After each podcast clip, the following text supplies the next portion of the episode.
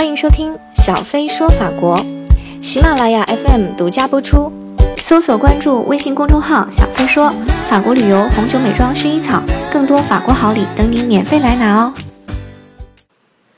最近呢，关于中国留学生的新闻也是很多。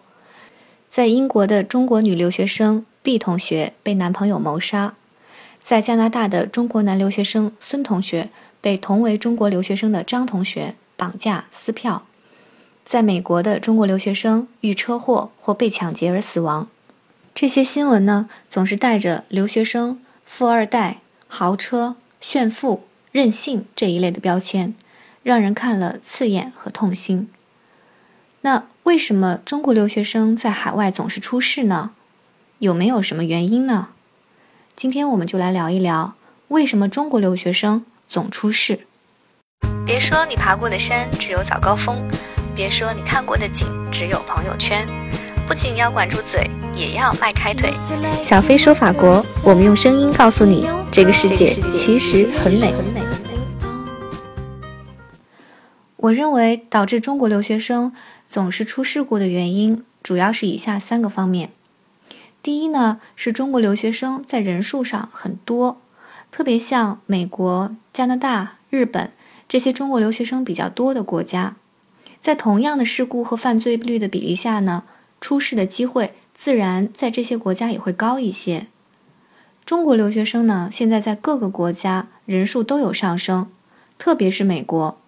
二零一六年，中国留学生在美国的外国留学生总人数中已经占了百分之三十一，所以经常在这几个国家啊听到有中国留学生出事的事故，这也是一个概率的问题。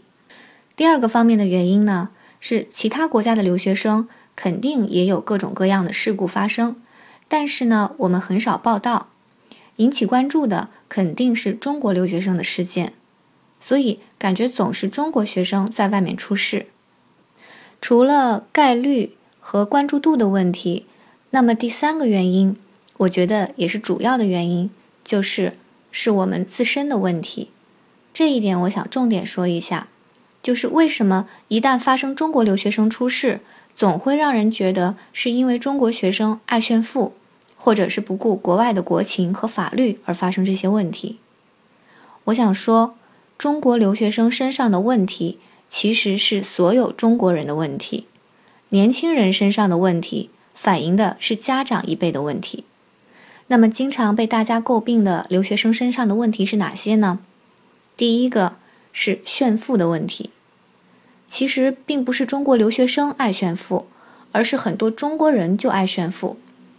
这几十年来，暴富起来的人急于用炫富来表明自己的身份，没富起来的人也想办法用照片、谎言、赝品来炫富，而赢得别人的羡慕，甚至得到更多的利益。为什么炫富呢？因为炫富有市场，在金钱至上的理念下。富有等于一切的通行证，富有可以得到别人的尊敬，在心理上得到虚荣感的满足；富有可以得到别人的认可，在同等富有的圈子中占有一席之地。这样既有心理层面的好处，又有物质层面的好处，何乐而不为呢？不要以为炫富是华而不实的东西，可怕就可怕在它是有用的，就像阶级圈子。都是如何形成的？比如说，在几百年前的法国，贵族和平民用的语言语法都是不一样的。如果你是一个平民，哪怕让你进议会，你都听不懂贵族和神职人员在说些什么。包括餐桌礼仪也是，在路易十四之前，贵族也很少用餐具，除了用勺子喝汤，其他都是用手抓着吃。后来发明了餐桌礼仪，各种刀叉。餐具、酒器的使用、变换、搭配等等礼仪，是为什么呢？不仅是为了享受，更不是为了方便，而最重要的功能，其实是为了与平民分开。你越讲究，身份就越尊贵。包括印刷机的发明，使人民大众对文字和语言的水平有所提升。一场法国大革命之后呢，让很多贵族式的生活方式流传到民间。但是贵族的用品、生活方式仍然成为大众追随的风向标。所以有了时尚，有了流行，有了名牌这些。由此可见，不仅中国人，全世界的人都喜欢让别人尊敬自己，让自己可以进入更高级的圈子和层级。但是今天，欧洲或者说西方的衡量标准，可能已经进入了更广阔的范围。他衡量一个人，可以是说，哦，这个人运动很好，或者说可以是因为你很有趣，可以是有爱心，也可以说是因为你有艺术品味，或者可以是因为你会做饭。但是在中国，大部分人获得认可的标准是，你要有钱。所以结婚要找有钱的，做朋友要找有钱的，亲人以你是否赚钱来评价你的成功与否，子女以你是否有钱来比较你与其他父母的差距。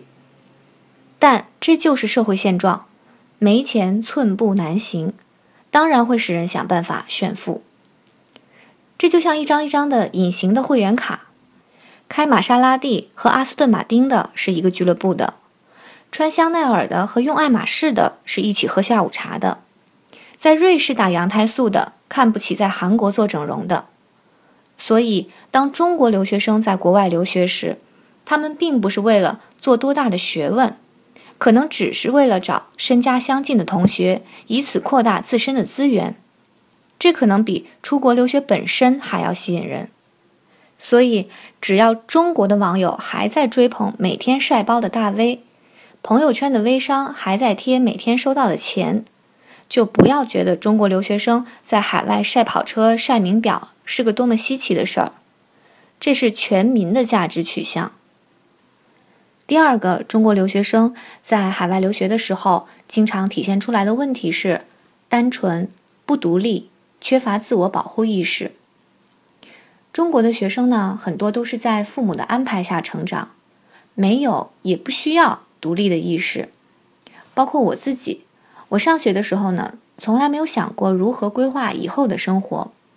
我认为，只要在学校里听老师的话，按要求好好学习，得到好分数就好了。什么社交、运动，什么发现自己的喜好，什么怎么选专业。做什么工作，我都没有过什么具体的概念。那么，在我来法国留学的时候呢，基本我也没有什么生活技能，包括不会用洗衣机，不会做饭。呃，不过这个对我倒不是个什么问题。我是那种可以吃一种意大利面，中午吃，晚上吃，每天吃，然后连续吃一个半月我都不会腻的人。但这不是说什么好事哈。同时，我也没有运动的习惯，然后也不懂得害怕。除了旅游，对于学习以外的社交和实习，也没有特别的规划。这比起爱做计划的法国同学，好像活得很短视。在国内学习的历史和政治，结论都是现成的，答案都是统一的标准的，基本上就没有独立思考的习惯。更不要说哲学、艺术、运动、社交这些，这在基础教育里一直是被忽略的。我在国内上学的时候，对上学的理解就是在老师规定的范围内，在这些有用的学科拿到好分数就好了。我也遇到过初来法国的朋友，已经工作的人，不是留学生哦，他也会把国外啊想象的过于童话。丝毫没有安全意识。其实要知道，任何城市的旅游景点、火车站、人流大的商场，这种人流混杂的地方，你要在游览的同时，当然要留意你的包、手机、相机、现金这些贵重物品，这应该是常识啊，对不对？但是还是经常有中国游客被抢劫的这种事情发生。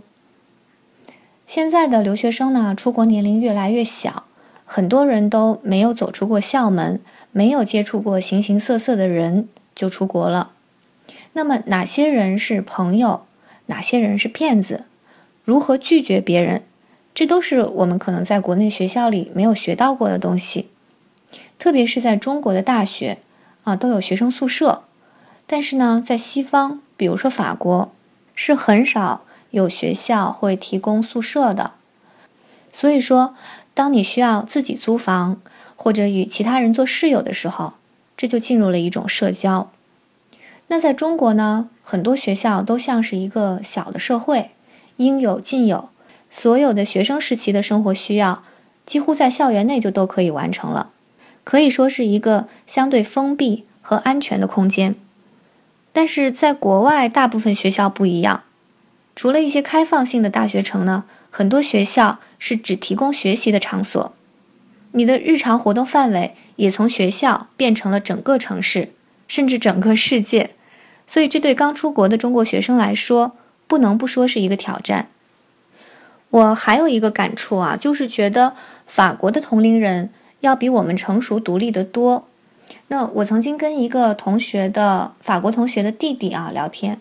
然后在聊过几次之后呢，哎，我忽然想到，他他弟弟的这个年龄跟我在国内的表弟一样大哎，但是我 我跟这个同学的弟弟已经聊到了文化、政治、历史等等这些话题，而且他的思想给我很多启发。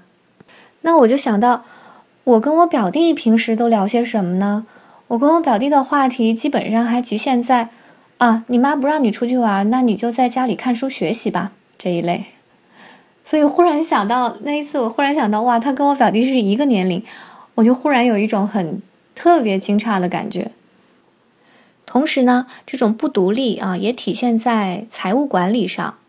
嗯，我们很多留学生呢，出国前没有自己花过钱，都是父母给买好一切东西，然后也不知道怎么花钱，所以。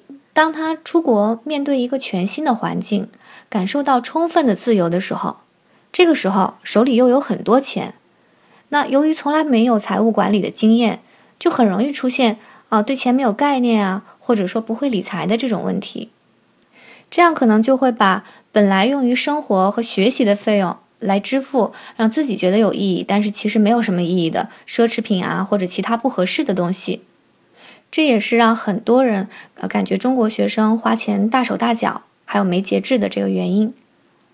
那法国呢，现在对中国人的袭击事件也比以前多了起来。现在的中国人的标签呢是有钱，喜欢买名牌啊，包里有现金，然后运动能力又不强，所以这些条件自然的就容易成为抢劫人员的目标，特别是在一些。呃，中国人的聚居区，嗯，经常有这种抢劫的事情发生。还有呢，就是在华人结婚的时候啊，因为中国人喜欢这个送现金红包嘛，所以在举行婚宴的中餐馆啊，也经常成为这种被抢劫的地点。虽然在大家的概念里啊，欧洲是呃很先进的一些社会，但是千万不要忘了，我们是生活在人类的世界里。当今的人类世界，远远没有哪里可以说是人间天堂的地方，哪里都可能有犯罪。所以，我们能做的是，你可以怀着一颗博爱的心，但是你一定要有一个防范的脑。在日常的社交中呢，我发现还有一些人，他就是有很强的一种委屈自己、和气生财的人生观，有的时候。就是在跟人的交往中，不敢表明自己的立场，也不懂得拒绝，甚至是明明不喜欢对方，或者说知道对方可能不是好人，但是碍于面子，还是会一切都答应，然后一切都会说好好好，结果最后造成财产的损失，甚至成为绑架者的羔羊。所以，综合以上的原因，当我们再问为什么中国留学生，总是在海外出问题的时候，首先问问我们自己，是不是问题更大呢？好，欢迎收听今天的话题，我是小飞，欢迎关注小飞说法国。那这一篇文章呢，我们也会在微信公众号“小飞说法国”上面推出，也欢迎大家在文章里和这条声音下面留言，写出你的想法。谢谢大家。